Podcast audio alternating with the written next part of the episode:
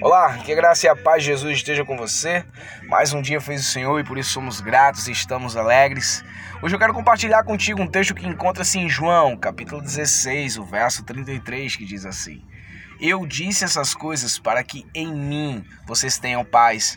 Neste mundo vocês terão aflições, contudo, tenham bom ânimo. Eu venci o mundo.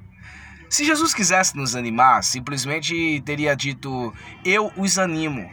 Pelo contrário, nessa passagem de hoje, lemos que ele disse: animem-se.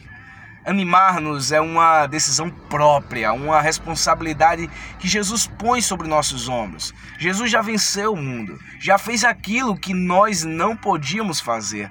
Animar-nos é o nosso trabalho. Esse é um grande desafio, porque Jesus nos deixa a grande responsabilidade de enfrentar nossas adversidades não com uma paz baseada em nossas forças, em nossos recursos ou em uma falsa esperança, mas sim na orientação do Espírito Santo, no poder de Sua palavra e na promessa de Sua presença em nós. Muitos de nós vivem angustiados ou se diminuindo frente aos desafios, porque buscamos a paz terrena no lugar da paz divina.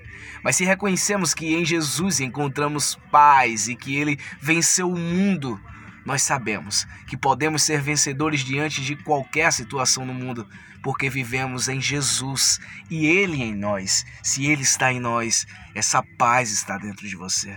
Busque-a, viva por ela e que Deus nos ajude a enfrentar as adversidades da nossa vida passando por tudo isso, vivendo em paz. Senhor Deus, nos ajuda, Senhor, e nos dá a paz que somente o Senhor pode nos oferecer. Coloque em nossos corações a realidade da tua eternidade para que vivamos em prol do teu reino. Nos ajuda a vivermos esse mundo difícil, mas com a tua paz tudo será possível, Senhor. É no nome de Jesus que eu te peço e te agradeço. Amém.